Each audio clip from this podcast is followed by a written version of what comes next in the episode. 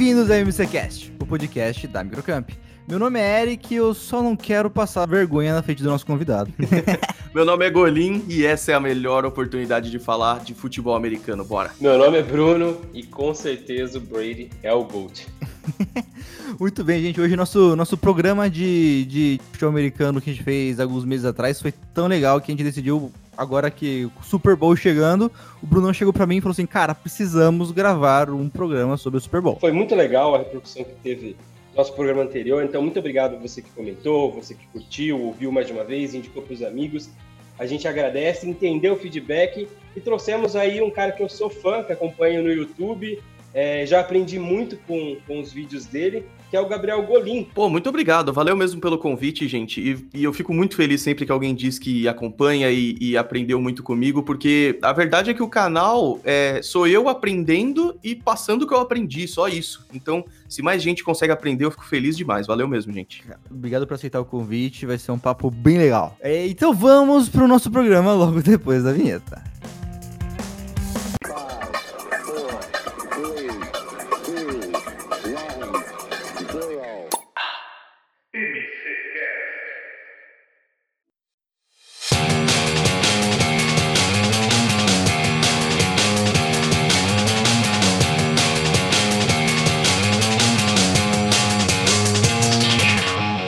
Eu queria perguntar antes para vocês, do, do, do, como foi a NFL, é, foi muito diferente por conta do Covid ou foi só ausência de público? Mudou alguma coisa da vida deles? É, foi, foi bem diferente, porque eles tiveram um protocolo muito rígido, assim. Eles faziam uhum. teste, ainda fazem teste com os jogadores que estão na disputa todos os dias, e esse teste era bem rígido. Se o, uhum. se o cara teve confirmação ou contato com alguém que teve confirmação, ele já é colocado numa lista especial que antes, até 2019, era uma lista de contundidos, de lesionados. Hum. E a hum. partir desse ano se tornou também uma lista para Covid. A diferença é, nos anos passados, quando o cara era colocado nessa lista, já era para temporada, porque ele estava machucado de uma forma que ele não voltava mais.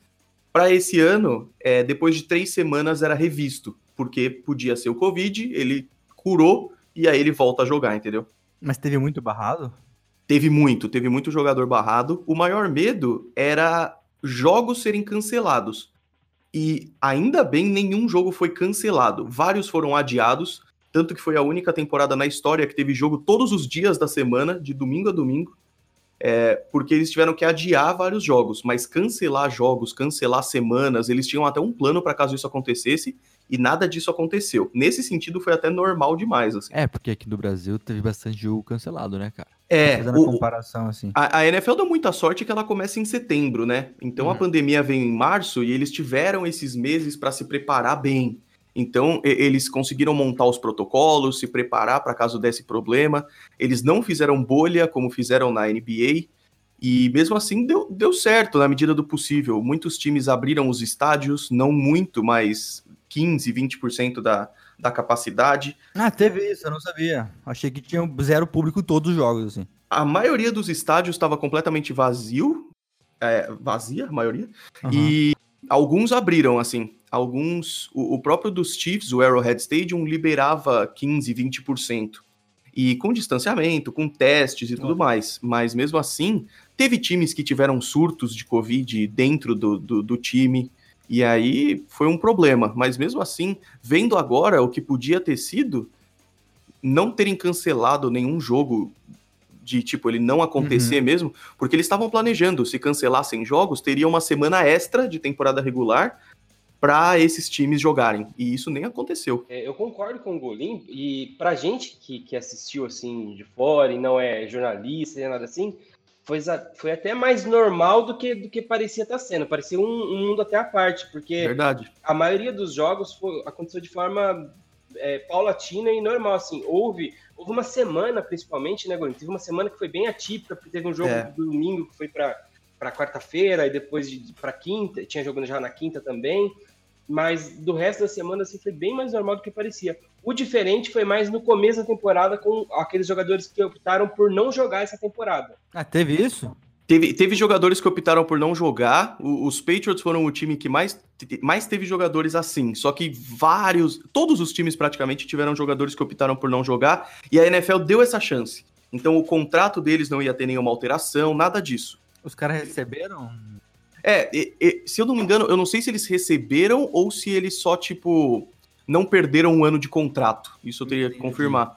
Mas vários jogadores fizeram isso, vários, vários, vários. Não teve pré-temporada, que é uma oportunidade. A gente não gosta de assistir, porque normalmente não vale muita coisa, mas a pré-temporada é uma baita oportunidade para os times testarem os seus planos de jogo. Não teve isso também, isso foi uma diferença grande. E foi engraçado porque o que teve de técnico sendo multado porque não usava máscara direito, porque jogador não precisou usar, mas os técnicos precisavam.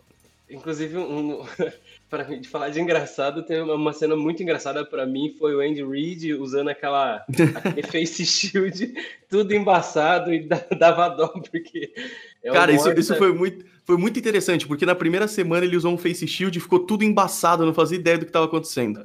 Aí durante a semana falaram para ele assim, ó, o pessoal do da NHL do, do hockey usa um produto que não embaça de jeito nenhum a viseira. Na semana 2 ele tava ótimo, assim. Ele tava com a viseira limpa, conseguia ver tudo. Depois ele abandonou, ele foi pra máscara. Com o vidrinho do produto do lado, sempre. É.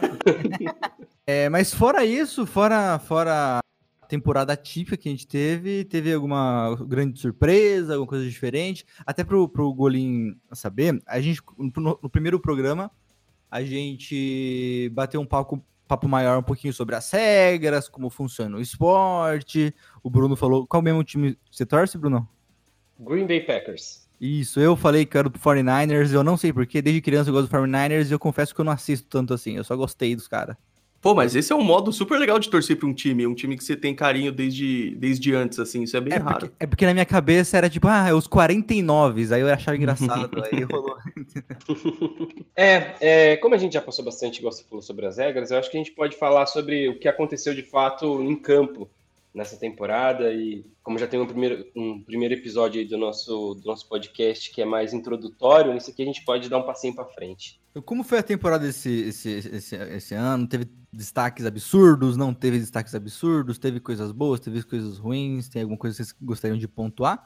E antes, acho que todo mundo que conhece o Golim, que tá vindo aqui, sabe o time que ele torce no NFL, mas conta pra gente, Golim, qual que é o seu time do coração e por quê?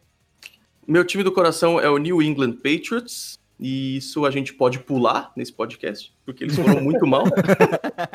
Tô brincando. Isso foi um fato interessante, porque os Patriots vinham de uma dinastia, né? Na NFL é cheia de dinastias, uhum. e isso é sempre muito bacana de observar. A dinastia dos 49ers, como você diz, que torce, você vai gostar de saber disso.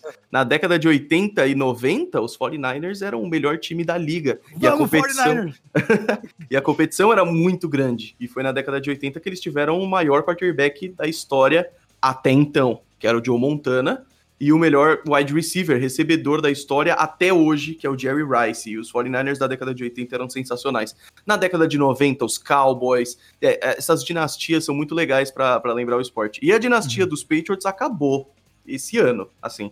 Mesmo que ano que vem vá muito bem de novo, o que eu duvido um pouco, é, os Patriots tinham recordes de temporadas seguidas indo para pós-temporada e tudo mais, que eram, eram, eram intocáveis, assim. E esse ano acabou isso.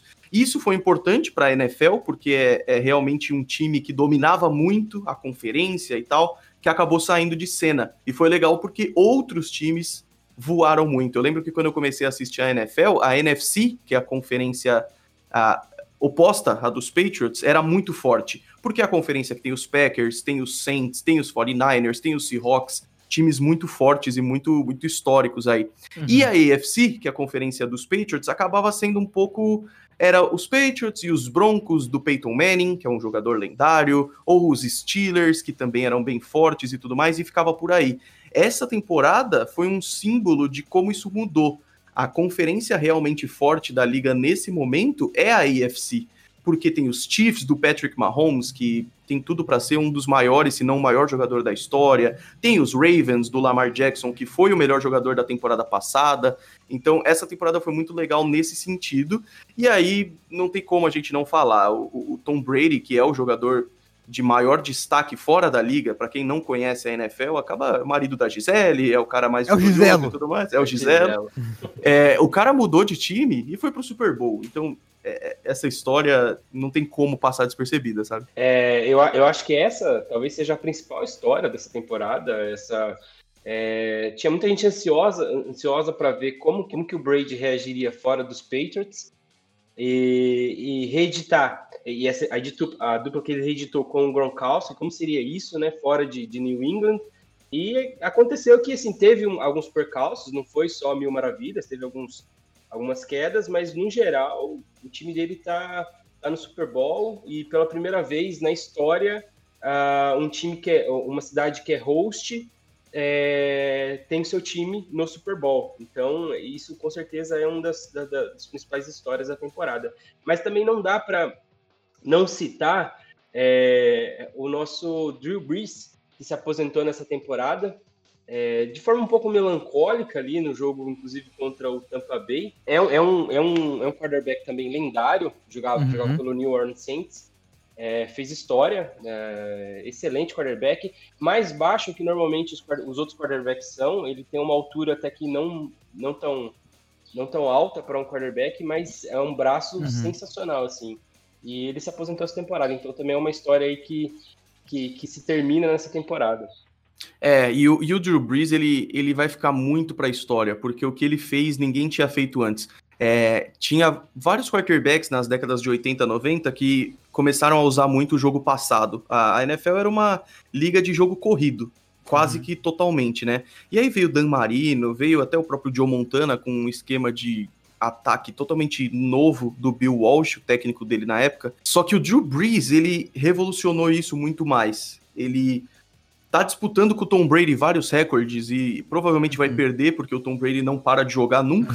Mas o Drew Brees bateu todos os recordes que podia é, em, em, estatísticas de quarterback no sentido de jardas passadas, passes para touchdown, número de passes que ele fez e mas, mas, ele é mais velho? Ele se aposentou mais velho ou nem tanto? Ele tem 42. Tá. Ele é mais Por... novo que o Brady, inclusive. Ele é um ano mais novo que o Brady. Ele foi draftado, é, chamado para a liga em 2001, 2001, isso. E foi pelos Chargers, inclusive. Depois ele foi para os Saints. E hum. ele, ele ganhou o seu Super Bowl, só que a carreira dele é muito mais é muito mais incrível do que só os títulos mostram, assim, porque é, ele, ele realmente estourou no sentido de estatísticas de quarterback. Então é um daqueles caras que vai ficar para a história e daqui 50 anos vão falar do Drew Brees, assim. O interessante é que, apesar de ele ter dito, quase confirmado que vai aposentar, não sei o que, não sei o que, ele ainda não confirmou, é, porque tem, tem um, sim, uma, um ato simbólico que é o cara vai, faz uma entrevista de imprensa e anuncia, faz um discurso e tudo mais. Isso não aconteceu ainda. Ele falou que ia dar uma descansada antes de fazer isso. Ele vai aposentar, a chance é quase 100%, mas para os fãs do Saints, talvez tenha uma mini chance de que talvez ele não aposente ainda. Acho Aquela esperancinhas. Né? Isso é. para mim, eu jurava que, que já, já, era como certo, eu não sabia que tinha. É, é, é porque os repórteres mais confiáveis da NFL já meio que confirmaram e tudo mais, só que falta esse ato final, sabe? Falta o cara assinar. Aí, será que tá demorando mais esse ato por conta de Covid ou nada a ver? Não, não, porque outro jogador aposentou esse ano, que é o Philip Rivers, que nem se esperava tanto, assim. Ele podia uhum. talvez voltar, ele já aposentou, já confirmou, é, não fez a, a, conferência de imprensa do jeito clássico, por causa do Covid, com certeza. Uhum. Mas o Drew Brees ainda não... Sabe, o pessoal, as mídias sociais, inclusive eu, tô esperando para soltar o vídeo, sabe? Porque ele ainda não não tá deu a cartada final. É. Inclusive, é, é uma lição que o Drew Brees dá no Philip Rivers se ele não se aposentar. Um pai de nove filhos não pode se aposentar tão cedo. Verdade, Philip Rivers tem um time inteiro só de família. Tem um amigo nosso que trabalha lá na Microcamp com a gente que tá, nesse, tá, tá chegando nesse nível aí, cara.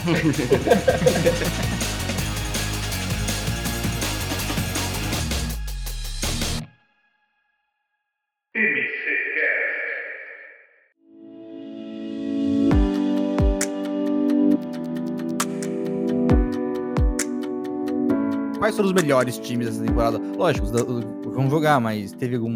Não, é, o engraçado é que geralmente chegam no Super Bowl, não são os melhores, tá ligado? Porque Justo. tem o mata-mata, e no mata-mata, uhum. muitos times acabam caindo pelo caminho por causa de zebras, por causa de desempenho ruim, que o outro time acaba voando e tudo mais.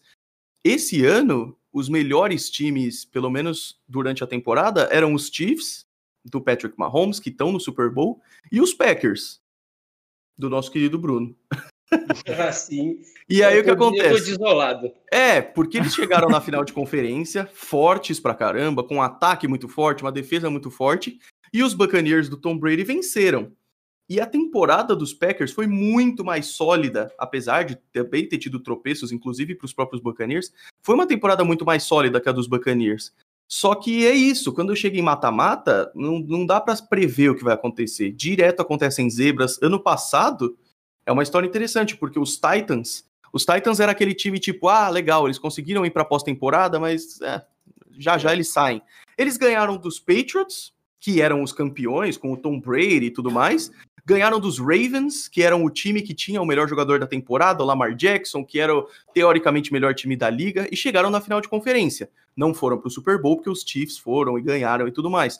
Mas esse tipo de coisa acontece. Esse ano parece que foi um pouquinho mais o esperado, entre aspas, apesar de vários times terem caído pelo caminho que não se esperava, como os Saints, até como os Packers. E aí acabou se criando uma narrativa legal para o Super Bowl, porque é Tom Brady, que é o melhor, o maior da história, com um monte de título, um monte de Super Bowl, contra o Patrick Mahomes, que ninguém duvida que pode ser o maior de todos os tempos. Então é um Super Bowl muito simbólico, assim. Golim, inclusive essa é uma dúvida que eu tenho. Eu acompanho a NFL há um tempo, mas eu acredito que há menos tempo que você, e o Patriots até um pouco menos de tempo, porque normalmente que a gente começa a acompanhar a NFL, a gente acompanha o nosso time, depois que a gente vai ampliando e tal. Sim.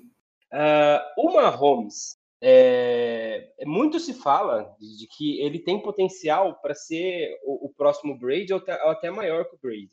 A uhum. minha dúvida é, na, as temporadas iniciais do Mahomes são temporadas de quebra de recorde, nunca ninguém fez o que ele está fazendo é, sendo tão jovem e tal. Jovem ele é e tal. Ele tem 24 anos. 24 anos. Ele é novão. Ele é o, é o terceiro ano dele é, na liga, é o terceiro ano que ele leva o time dele aos playoffs sendo o segundo ano seguido ao Super Bowl. O Brady então, com 24 anos tinha todo esse potencial? Ou... É, era essa a minha pergunta. Você, com 24 anos, já se viu o Brady dessa forma também? O pior é que sim. O, a questão é, primeiro que eu, eu acompanho a NFL há bem pouco tempo, cara. Esse acho que é o sétimo ou sexto ano que eu tô acompanhando a liga. Só que eu fiquei num vício tão maluco que o meu maior. O, é, o meu maior passatempo é história da liga, assim, sabe? Puta, eu, sou, eu sou fascinado pela história da liga, é uma história muito bacana, que ajuda muito a entender como é que estão as coisas agora. E a dos Patriots, que é o meu time, mais ainda, sabe? E o que eu te digo é, com 24 anos, o Tom Brady já tinha ido para um Super Bowl, estava indo para o seu segundo, e no ano seguinte ele ia ganhar o terceiro, já. Os Patriots ganharam três Super Bowls em quatro anos. É, e aí ele, ele ia ter temporadas muito boas, mas seriam os únicos três Super Bowls por um certo tempo. E aí depois, com 30 e poucos, ele ia ganhar mais um, depois mais outro, mais outro, mais outro. É, o que o Patrick Mahomes está fazendo é ainda mais incrível, porque no primeiro ano como titular, ele fez 50 passes para touchdown. Isso é absurdo, porque o Tom Brady, ele teve uma temporada em 20 com 50 passes para touchdown, que foi em 2007, melhor temporada dele. O Peyton Manning, considerado o melhor, não maior, mas o melhor, o mais talentoso jogador de todos os tempos, ele teve, ele tem o recorde que são 55 passes para touchdown, mas mesmo ele tem pouquíssimas temporadas tão incríveis. O Mahomes ter feito isso na sua primeira temporada como titular é muito impressionante. É o recorde dele também, do Mahomes, 50? É, é o recorde dele e seria muito difícil manter isso. Nesse ano ele foi o MVP, melhor jogador da temporada. No ano seguinte, ele não foi o MVP, mas foi pro Super Bowl e ganhou o Super Bowl. Uhum. No ano seguinte, que é esse que a gente tá, nessa temporada agora, é, ele não foi o MVP, quer dizer, o, o, MVP oficialmente sai no sábado, mas ele provavelmente não vai ser, só porque o Aaron Rodgers, que é o quarterback dos Packers, teve um ano muito incrível. Mas ele tá ali em segundo lugar, muito próximo, e tá no Super Bowl de novo. Então, tipo, tanto aproveitamento para um jogador em três anos nem o Tom Brady fez. O Peyton Manning, que eu tô reforçando aqui porque o cara é realmente inacreditável, vai pro Hall da Fama esse ano e tudo mais. Ele teve um primeiro ano como titular péssimo, ele tem o recorde de interceptações. E isso uhum. pro Peyton Manning é interessante. É, então, tipo, um começo como esse, o Mahomes é o único que tem.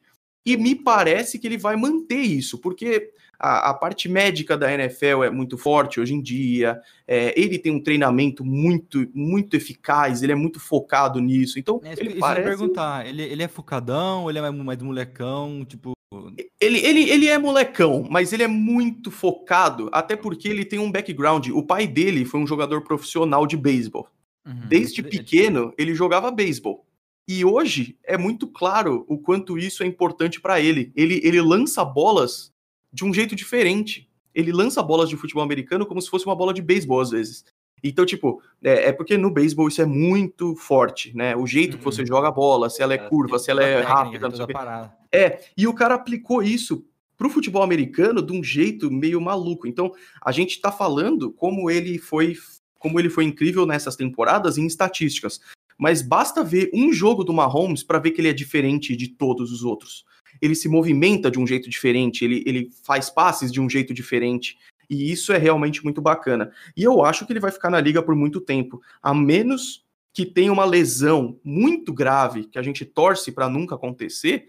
Eu vejo o Mahomes chegando na idade. É que, é que o Brady nunca aconteceu alguém chegar tão longe e, e tão bom assim. Mas eu vejo o Mahomes jogando por pelo menos mais uns 15 anos aí, tranquilamente. É, o, duas coisas que eu gostaria de acrescentar. É, genial a explicação do, do, do Golim. É, duas coisas que eu gostaria de acrescentar a quem não, não acompanha tanto a NFL de perto, Eric. Não é, é por favor. Assi eu, eu, eu, confesso que eu me perco um pouco às vezes. Assistir o Mahomes é igual você assistir o Messi. É muito divertido assistir ele jogar. É muito é, parecido, é verdade. O, o, o, Tom Brady, você pode colocar ele como assistir o Cristiano Ronaldo, é extremamente técnico, aquela coisa um pouco mais aquele cara sentado e tal. Agora, não, não, eu não tô querendo fazer um link direto de comparação, ah, o, o Brady é o Ronaldo e o Mahomes é o Messi. Não é isso que eu tô querendo dizer. Eu tô falando de diversão em assistir jogar. Entendi. Diversão em assistir jogar, o Mahomes é muito, muito divertido de assistir jogar. Não, essa é uma comparação muito boa, até no sentido de que o Messi é o talento puro e o Cristiano Ronaldo é o esforço muito é grande. Assim. O treino, é o... Isso. E aí, Eric, toda dúvida que você tiver, eu acho que é bacana, até porque o pessoal que tá ouvindo também pode ter as mesmas dúvidas. Então, se a gente estiver falando muito técnico e tal, manda ver. Não, não, não, não, eu tô entendendo tudo, tá tudo tranquilo. Só os nomes aí que eu me pergunto um pouco. mas eu tô, eu tô com 10 abas abertas no Google aqui com o nome de jogador já. mas sabe o que é interessante? Até nesse sentido de talento contra muito esforço, e pelo amor de Deus, não é dizer que o Mahomes não é esforçado, assim como o Messi. É, é claro. é que é, é, a questão do talento muito puro. O Tom Brady, ele ninguém achava que ele seria um bom quarterback. Ele foi draftado, ou seja, selecionado para a NFL, uhum. na escolha 199. E, e, e, tem tipo 230, sabe? Ele, ele quase não foi escolhido para a NFL.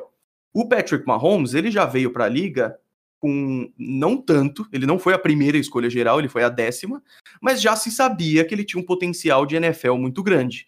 Então, tipo, até nesse sentido, o, o Brady demorou um pouquinho mais para se desenvolver, o Mahomes já veio muito pronto, e mesmo assim, esse tecnicamente é o quarto ano dele na liga.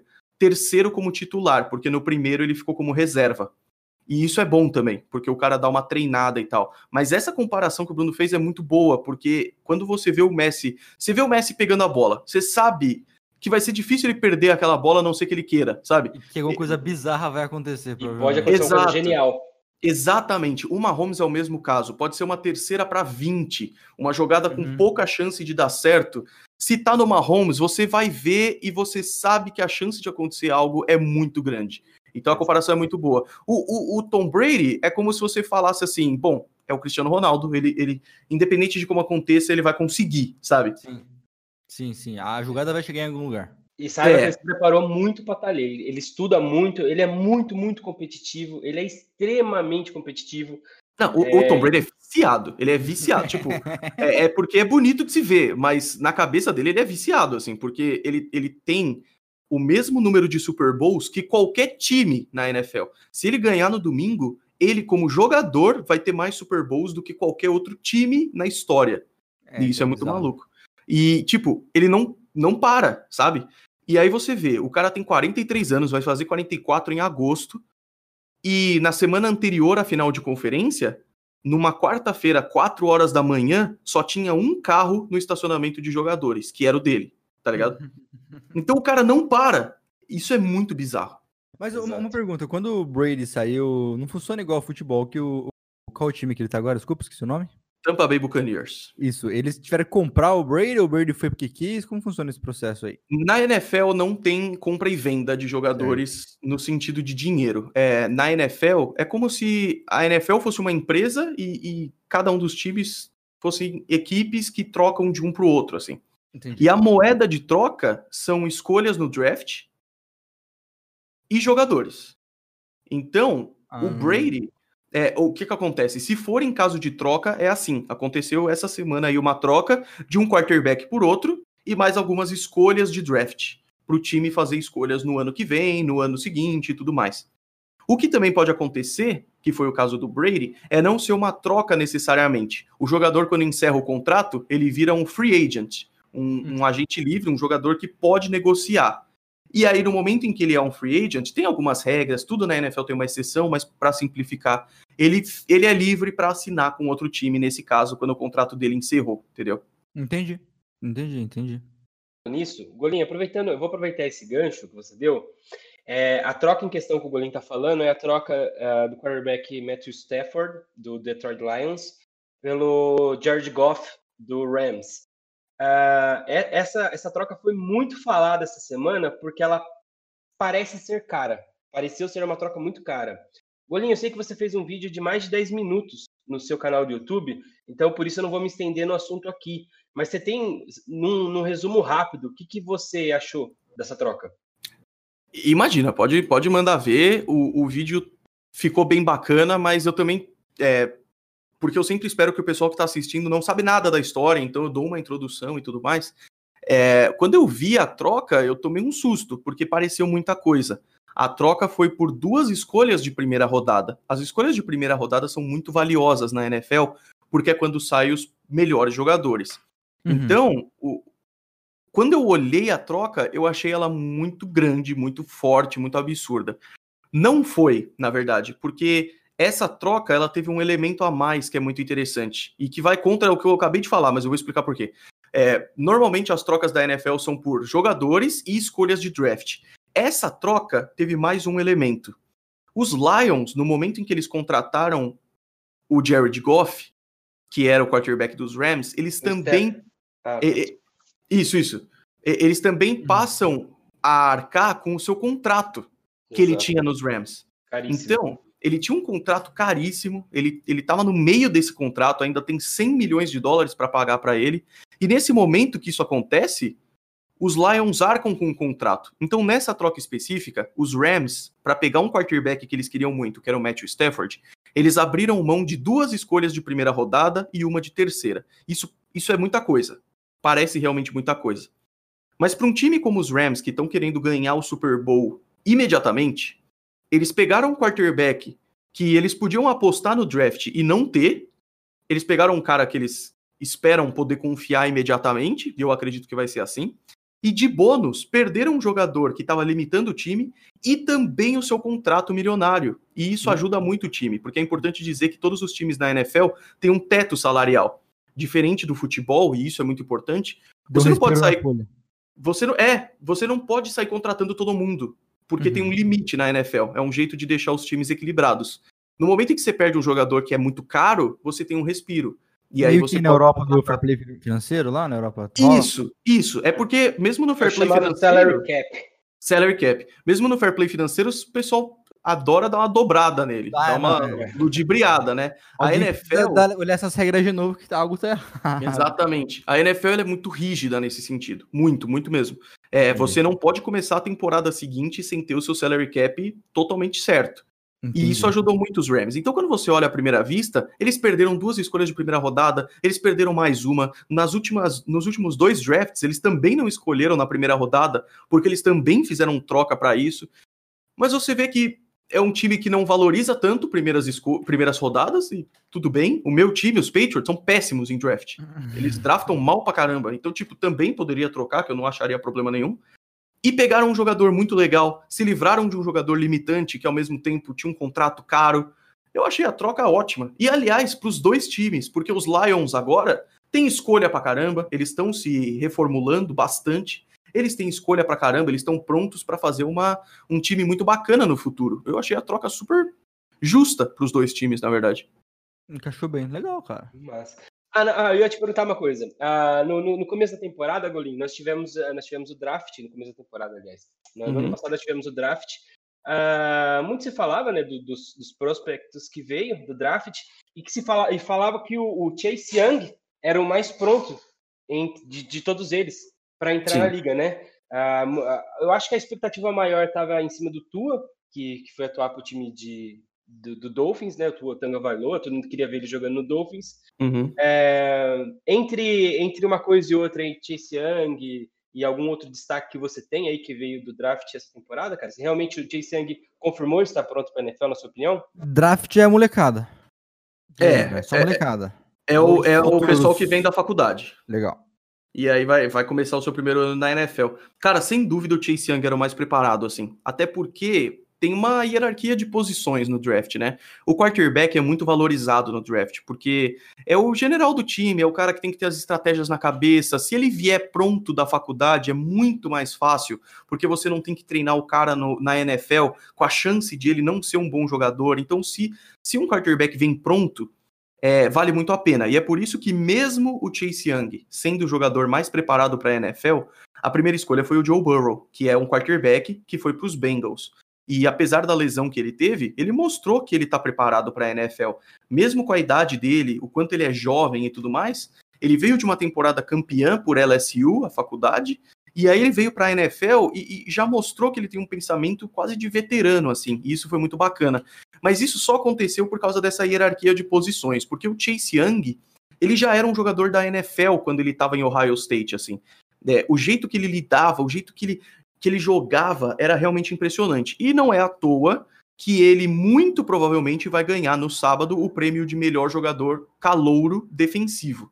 Porque ele realmente foi muito bem. É por uma franquia que não tá bem, que é o Washington, que teve um monte de problemas, mas ele foi um do, uma das surpresas mais agradáveis e a gente vai ver muito ele pelos próximos anos, assim.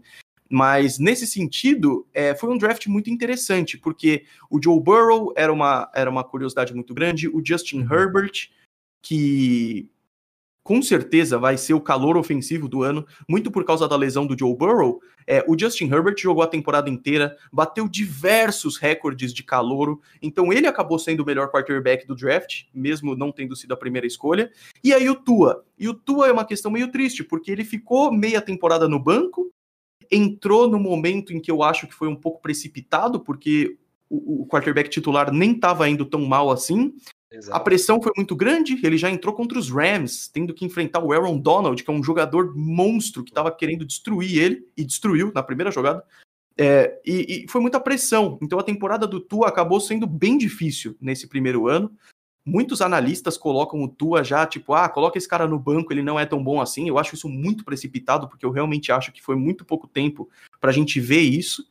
Mas nesse sentido foi um draft muito bacana, porque vários jogadores. Aliás, os últimos drafts têm sido assim, né? Os últimos drafts trouxeram pra gente Josh Allen, Lamar Jackson, Dak Prescott, Patrick Mahomes, os últimos quatro, assim, sabe? São uhum. jogadores que vão estar tá aí por muito tempo. E isso é, é muito bacana de se ver, sabe? Teve alguns é, wide receivers que se destacaram bem também, né? Você pega o Justin Jefferson. Peraí, wide receivers. Eu preciso de uma tradução. É... Recebedores. Recebedores. É, exatamente. É, é os caras que correm do lado e corre para receber a bola. Exato. Justo. É, aliás, curso de inglês temos no Não tem jeito. A, a, gente tenta muito, todo mundo que fala de futebol americano tenta deixar o mais fácil possível, mas não tem jeito. É muito termo americano, é muito termo em inglês. Muito então, termo, então, tipo, né, vai, vai, ter que, que que o pessoal tem que se adaptar um pouco, porque a gente tenta traduzir. Então é verdade, o wide receiver pode ser sempre dito como recebedor. É porque aí a pessoa vai ver na TV e vai estar tá lá WR, sabe? Então, tipo, se ela souber que é o wide receiver, é um pouquinho mais fácil, mas realmente é, é tenso para quem tá começando. Exato. É que se você falar e... só receiver, tá bom, na minha, na minha cabeça encaixava, mas o wide receiver, será que o cara é mais aberto? Mas é, é, é literalmente é, isso. É exatamente isso. Então, Porque entendi, tem não, vários recebedores. O tight end, eu, eu, não vou entrar nisso, que vai ser um pouco complexo. É o mas ponta. o tight end é o outro recebedor, só que ele não é tão aberto, ele fica pertinho, assim, da linha entendi. ofensiva. Então os wide receivers você já pode saber que é um cara mais da ponta. Entendi. E por incrível que pareça, o quarterback não é o quarto zagueiro.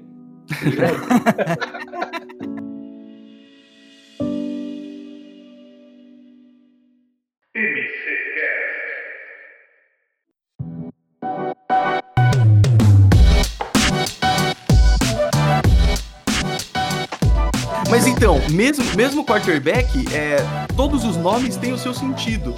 O quarterback é porque, antigamente na liga, É um ele quarto ficava. trás. É, exatamente Olha isso. lá, O center, o center é o cara que começa a jogada. É ele que tá com a bola. Ele vai passar a bola pra trás pro quarterback, né? Uhum. E aí o que acontece? Tem três posições predominantes que ficam atrás desse jogador. O quarterback, que normalmente ficava a uma distância de um quarto dele. Uhum. O halfback, que depois se tornou running back, que é o corredor. Ele ficava a half, metade Hum. da distância. Metade de uma jarda. Não é de uma jarda, é, é metade como se você fizesse uma linha de. É porque na, na formação que eles usavam antigamente era bem delimitado. Hoje em dia tem um monte de formações, não é tão óbvio assim. Mas se você imaginar uma linha partindo de trás do center, Uhum. a distância total, a distância full, ficava o fullback. O, o, o, o Brunão, você falou que o goleiro era uma enciclopédia realmente, hein, cara? Tô até O assustado. cara, ele domina tudo, cara. Mas- essa explicação que ele acabou de dar é exatamente isso aí, cara. Eu tô tentando não ser muito prolixo também, porque é muita Não tá informação sendo, e o pessoal cara. acaba sendo. Mas o, o, o fullback fica na distância cheia, o halfback Uhum. fica a metade e o quarterback é um quarto. Entendi. Por isso chama assim. Então, tipo, se a gente for pra explicação de cada nome, de repente facilita. Ou de repente atrapalha também, mas a gente. Mas assim, é, voltando à questão do- dos, dos novatos, é, nós tivemos o Jerry Judy, nós tivemos o Justin Jefferson, é, entre alguns, alguns que destacaram como wide receiver. Mais algum destaque que você que você tem assim vindo do draft ou é por aí mesmo? Cara, é, é bem por aí mesmo. E essa foi uma classe muito bizarra em recebedores, porque os 12 recebedores escolhidos primeiro, todos tiveram destaque. E mesmo depois, é porque o Michael Pittman Jr. optou por não jogar, por exemplo. Ele, ele, é, ele acabou não jogando. Mas aí teve, por exemplo, o, o Tyler Johnson, wide receiver de Minnesota. Ele estava recebendo pelos Buccaneers e ele foi o 17º wide receiver escolhido. Mas você vai ver os principais, por exemplo, o Jerry Judy foi muito bem nos Broncos, o Sid Lamb, ele teve momentos bons nos Cowboys, mas não foi não foi o melhor ano dele. O Henry Ruggs nos Raiders, com certeza vai ficar por muito tempo. T. Higgins nos Browns, a mesma coisa. E aí o que você falou que é o Justin Jefferson. O Justin Jefferson, cara, se não tivesse esse apelo tão grande por premiar quarterbacks, o Justin Jefferson foi o melhor calouro em muito tempo na NFL. Muito tempo. O, o, o que o Justin. Jefferson fez esse ano se compara a um cara chamado Randy Moss. O Randy Moss é um recebedor draftado em 1998, se eu não me engano, que quebrou todos os recordes. Todos, todos os recordes para calouro. O cara fez uma carreira maravilhosa nos Vikings, depois fez uma carreira maravilhosa nos Patriots também. E o Justin Jefferson, esse ano, ele teve mais jardas do que esse cara e mais jardas recebidas por um recebedor do que qualquer calouro na história da NFL desde a era Super Bowl, porque teve bastante coisa antes, mas às vezes eles dividem dessa forma. Então, os recebedores desse ano, cara, realmente é, é impressionante. É uma classe que não vai ter por muito tempo. Ah, e e- e, ah, antes da gente partir para falar sobre realmente de fato o Super Bowl, ah, uma única pergunta, uma última pergunta que eu vou te fazer, cara, você acha que o Aaron Rodgers realmente é o MVP da temporada? Acho, acho. É, a gente. É, é difícil diferenciar, mas tem uma diferença entre o, o melhor jogador e o jogador mais valioso, né? O prêmio de MVP é o Most Valuable Player. Ele não é o prêmio de melhor jogador. É, e isso, isso algumas vezes já fez diferenciar um jogador de outro, assim, para dar o prêmio. Mas por que, que eu tô falando isso? Porque nesse ano, eu acho que ele, ele foi os dois. Ele foi o jogador mais valioso. Foi o melhor, na sua opinião, também? Ele foi o melhor e ele foi o mais valioso, assim. O melhor, porque você vê as estatísticas, assim, e, e esses prêmios não são dados vendo dos playoffs, né? Só a temporada regular. E, e na temporada regular, ele foi o cara com mais passes para touchdown. A dupla dele com o Davante Adams, o recebedor, foi inacreditável. Foi uma, uma dupla que a gente vê poucas vezes na liga, assim. É, e que deve continuar pro ano que vem, se os Packers não fizerem uma loucura. O Aaron Rodgers, ele, ele, ele teve um ano, e é engraçado, porque ele não é tão jovem assim. Ele teve temporadas ruins alguns anos atrás, e ele veio agora de um jeito que Tom Brady, Patrick Mahomes, Drew Brees, Josh Allen, todos eles tiveram anos legais, e o Aaron Rodgers foi muito melhor. Então, além dele ser o jogador mais valioso dessa equipe dos Packers e provavelmente da NFL nesse ano, ele foi o melhor, cara. Em estatística, se você vai ver o jogo, você vê o quanto ele estava tranquilo, quanto ele estava confortável. Para mim, não tem, não tem muita dúvida, não.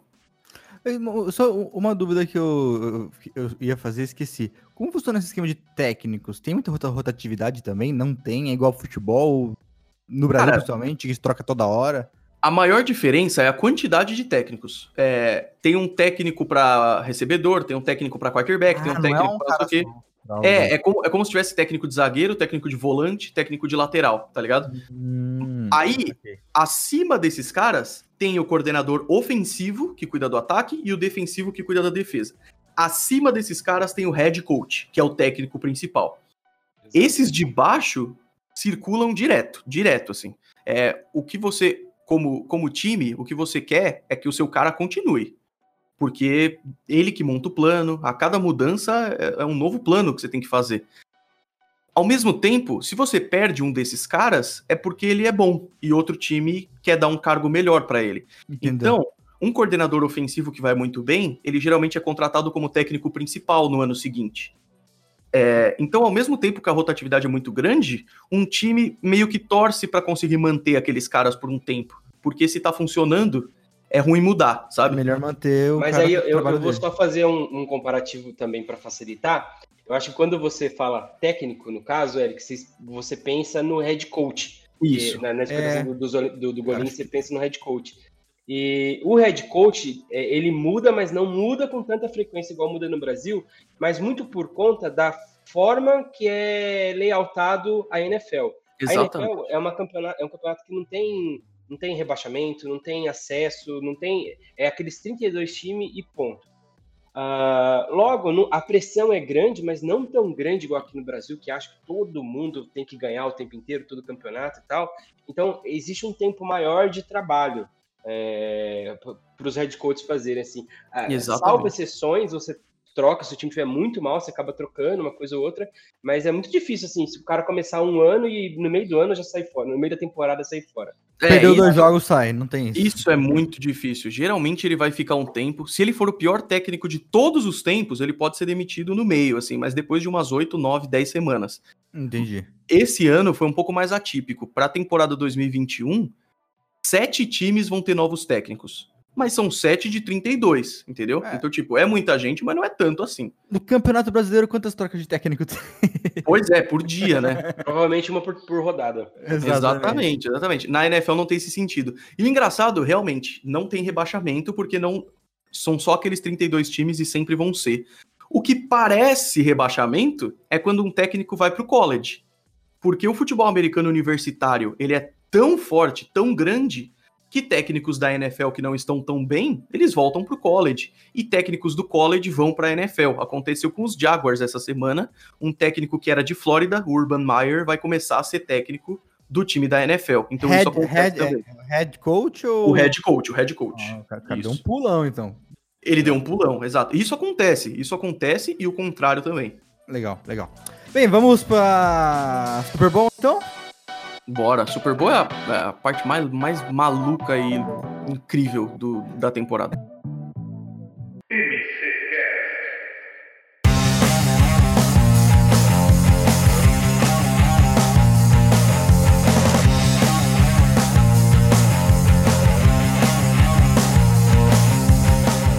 Agora, explica para os nossos ouvintes mais ou menos como funciona o Super Bowl, por favor. O que, que é o Super Bowl?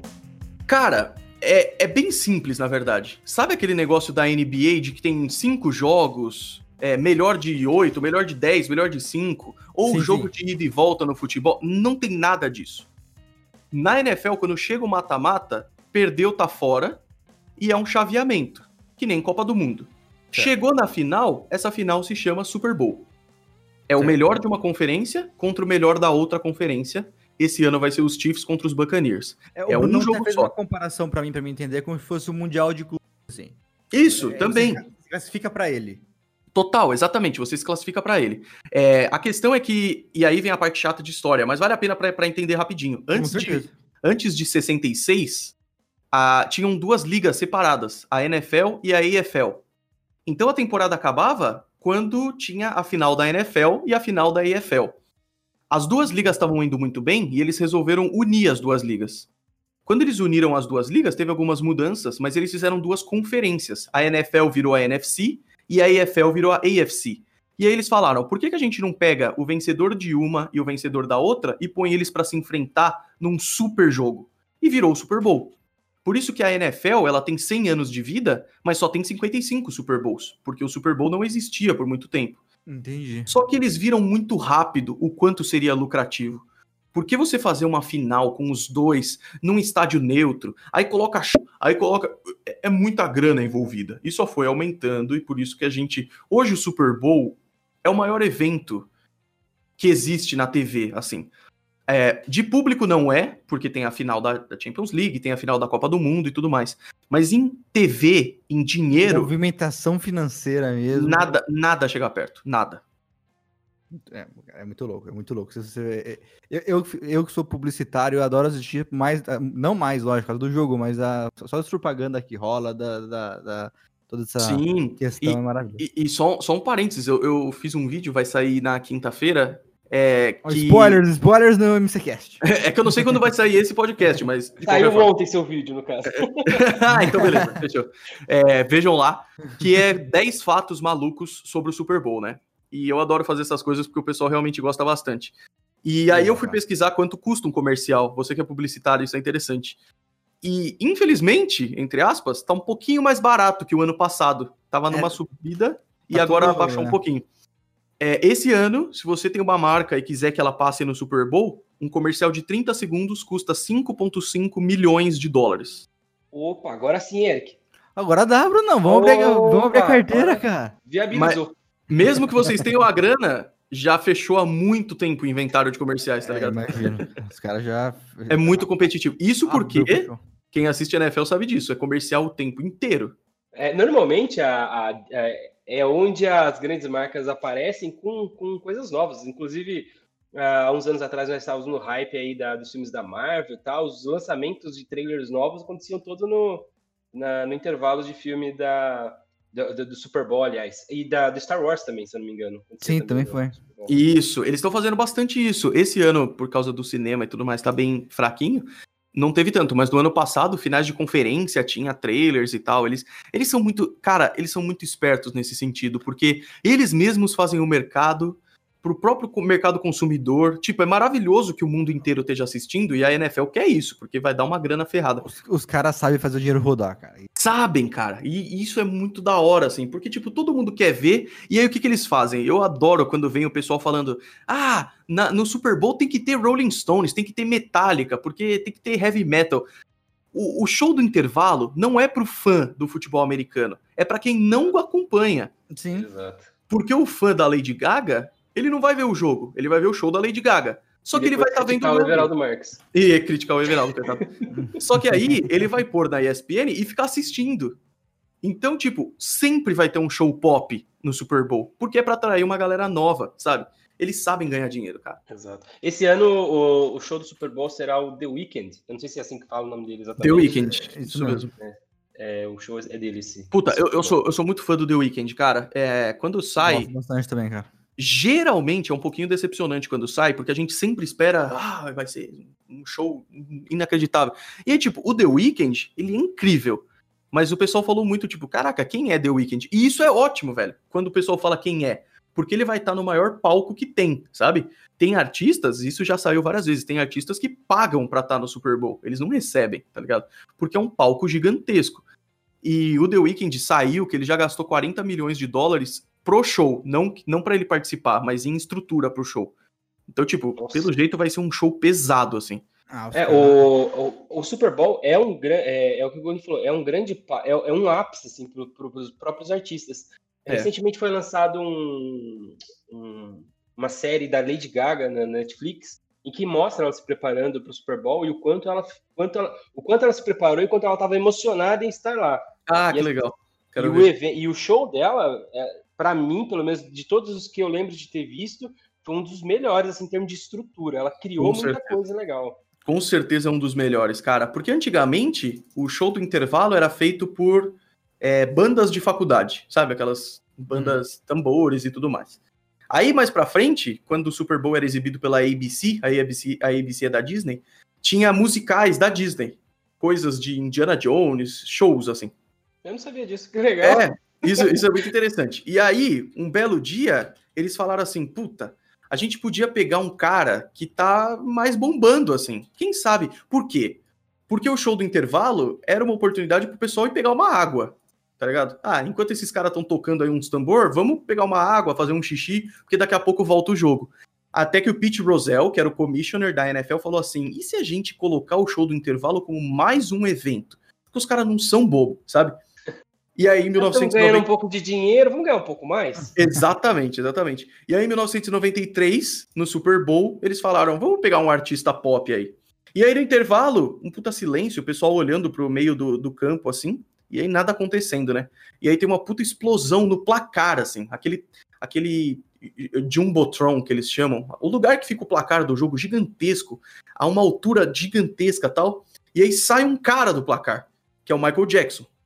Cara, eu, eu, eu, eu até pesquisando isso aqui, que ano que foi, porque eu lembro, eu acho que eu comecei a assistir futebol americano por conta do Michael Jackson. Cara, que, que puta, que privilégio, cara, eu adoraria ter feito isso também. Porque não, é, é cara, eu, eu, eu, eu, sou, eu sou de 95, tá, então eu certo. não, eu não estava vivo, só que eu, meu pai era muito fã do Michael Jackson, e anos depois eu tava, sei lá, pesquisando alguma coisa para ver show do Michael Jackson, eu ouvi do Super Bowl, falei, mas o que, que é isso aqui? É porque Aí foi um show muito icônico, cara. Tipo, foi.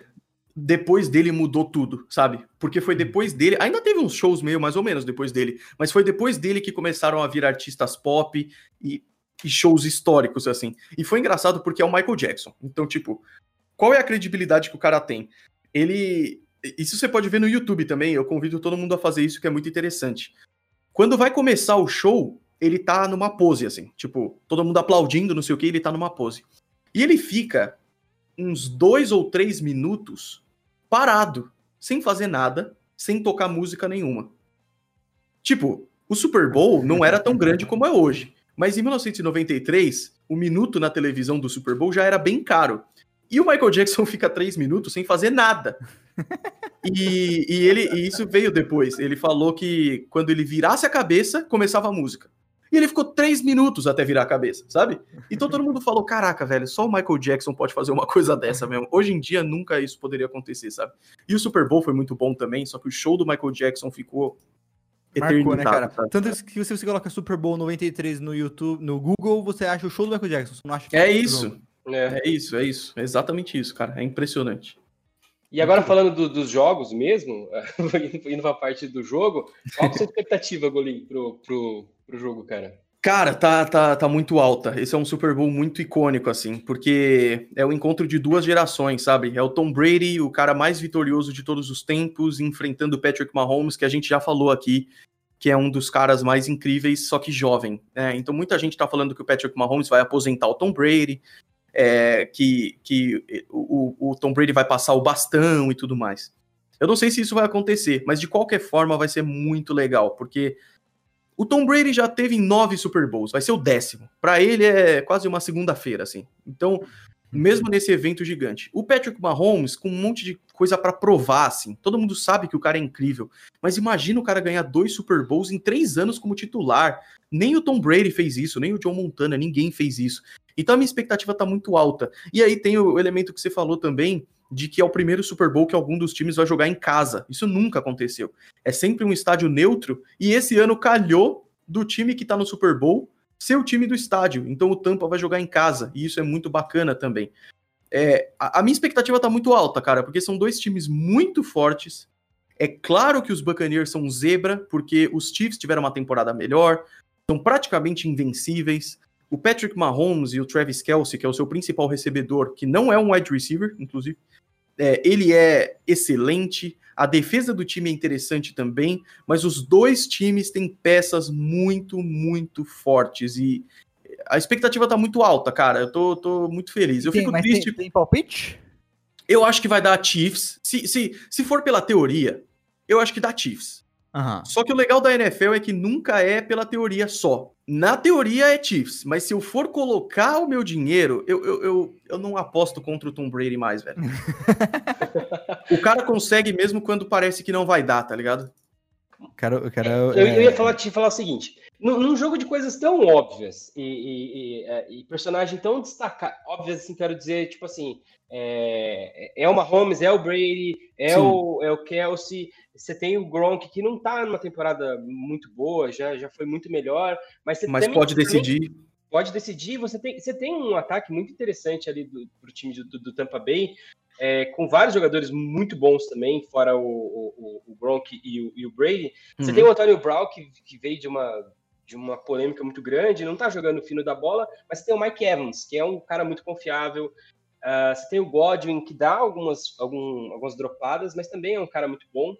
Mas você acha que o jogo terrestre pode fazer alguma diferença, cara? Eu sei que o time de, a, a defesa de Tampa é melhor contra o jogo terrestre, mas a temporada passada, na, no Super Bowl passado, a, a, o, o, ataque terrestre fez grande diferença para o time de Kansas. Você acha que pode ter essa surpresa ou não? Acho, cara, e isso, isso pode acontecer muito. A gente viu um jogo durante a temporada que foi a única derrota para valer dos Chiefs, assim, que foi contra os Raiders, né? E naquele jogo a gente viu um time que teoricamente era invencível, cheio de falhas, assim. E, e é claro que da, um dos maiores méritos dos Chiefs é o quanto eles se adaptam bem e o quanto eles melhoraram depois daquilo. Mas a gente viu que o jogo corrido do, dos Bucks é, pode, pode surpreender, cara, porque eles têm muitas peças, né?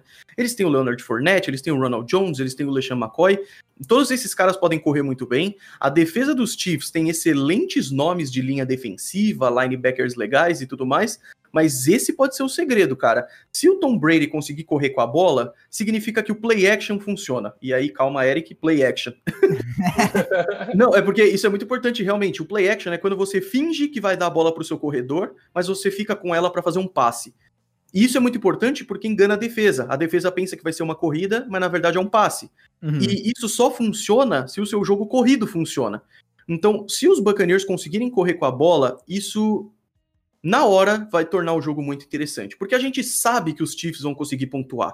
Mesmo com a defesa excelente dos Buccaneers, ainda é uma Mahomes, ainda é. Cara, você vê o, o, ataque dos Chiefs, no momento em que começa o ataque, são oito jogadores se movimentando que podem receber a bola. É, é inacreditável. Então a questão é: os Buccaneers vão conseguir atacar na mesma proporção? Se isso acontecer e a defesa dos Buccaneers conseguirem provocar duas ou três campanhas em que os Chiefs tenham só um field goal, ou até um three and out, é, ou seja, quando, quando o time faz três jogadas e sai, cara, o Super Bowl pode ficar muito mais interessante, sabe? E para, eu acho que para tristeza do, dos Bucks, me corrija se eu estiver errado, uh, o time de Kansas é, tá um pouco mais equilibrado do que a temporada passada, né? A, a, Sim. A, o time defensivo deu uma bela ajustada, assim, não é o ideal, mas eu acho que tá muito melhor ali, tem no tem no Texugo do Mel lá o Tyre Matthew, um, um, excelente jogador, muito confiável, Sim. consegue fazer pressão no, no, no quarterback. Eu acho que está um pouco mais ajustado, sem, sem ceder tantos pontos, igual acontecia na, na temporada passada. Total, cara. Não, você tem toda a razão, porque quando eles saíram do Super Bowl, muitos diziam que ia ter uma queda de qualidade. Porque até pelo teto salarial, tudo que a gente falou, os Chiefs iam ter que perder alguns jogadores. E perderam. Perderam jogadores interessantes e não teve problema nenhum, tá ligado? Porque eles conseguiram draftar gente boa, o pessoal que eles já tinham na defesa melhorou ainda mais, eles trouxeram o Frank Clark, que é um jogador maravilhoso que veio do Seahawks e que deixou essa defesa ainda mais forte.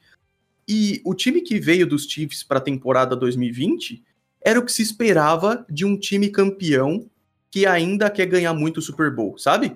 O, o, time dos Chiefs é, perdeu um jogo na temporada, porque o outro que eles perderam foi na última semana, quando já eram com os reservas e tudo mais. Então, tipo, é, é exatamente o que você falou, cara. O time veio muito mais equilibrado, com uma defesa melhor, não é a melhor da liga, mas ainda uma defesa melhor, e que vem para esse Super Bowl como favorita, sem dúvida, sabe? E você, Brunão, tem um palpite pro campeão? Eu vou fazer o contraponto do Golinho, eu vou apostar no Mahomes novamente. É, é a lógica, com certeza. Eu acho que é, assim, tem, tem bastante fatores que joga contra o, o, os Chiefs. É, é, o Brady, o Brady é muito forte, e principalmente Super Bowl, tudo que o Golinho já explicou pra gente. Uh, tem, tem o fator de, da questão do, do Tampa estar tá jogando em casa, por mais que essa questão do Covid, vai ter pessoas em campo vai, é, bem reduzido, certo, Golinho? É, são, são poucos, 20%, 30%? Isso, 20 mil pessoas no estádio, sendo delas 7.500 profissionais da saúde que receberam os ingressos de graça, o que é bem bacana. É, mas eu, eu aposto aí no, no Mahomes é, como fazendo diferença por pelo menos 7 pontos, cara. Por pelo menos Olha 10 lá, pontos, cara, perdão. É o Ramon. Bem, eu, é, eu, essa é uma vantagem grande. Eu tudo me diverte, meu verde foi campeão da Libertadores, eu tô feliz já. eu sou santista, cara. Fiquei Você é triste é sant... Puta, Golinho, desculpa, hein, cara. Não, relaxa, relaxa. É que aquele jogo. Sinta-se abraçado. Imagina, tamo junto. É que eu fiquei frustrado demais, velho, aquele jogo lá. Jogo Cuca, feio, cara. Jogo ruim. O Cuca ficou fazendo malabarismo com a bola lá, passou 10 segundos, cabeçada, acabou tudo, tá ligado? Puta, jogo triste. Foi, foi, foi bizarro, foi bizarro. Mas eu fiquei feliz, confesso. o Bruno tá rouco. Tu é, entende eu, também. Eu, eu perdi a voz sábado. é, e, e, o Super Bowl vai ser sábado ou domingo? Por isso sempre esqueço. Domingo, 8 e meia da noite. Vocês estão preparados fisicamente já, mentalmente? Coraçãozinho tá bom? Cara, eu, puta, Super Bowl eu só fico feliz demais, velho. Porque ao mesmo tempo que eu fico triste que a temporada acabou, é, é muito legal. É seis horas de um bagulho que eu amo, sabe? Uhum. Então vai ser tipo.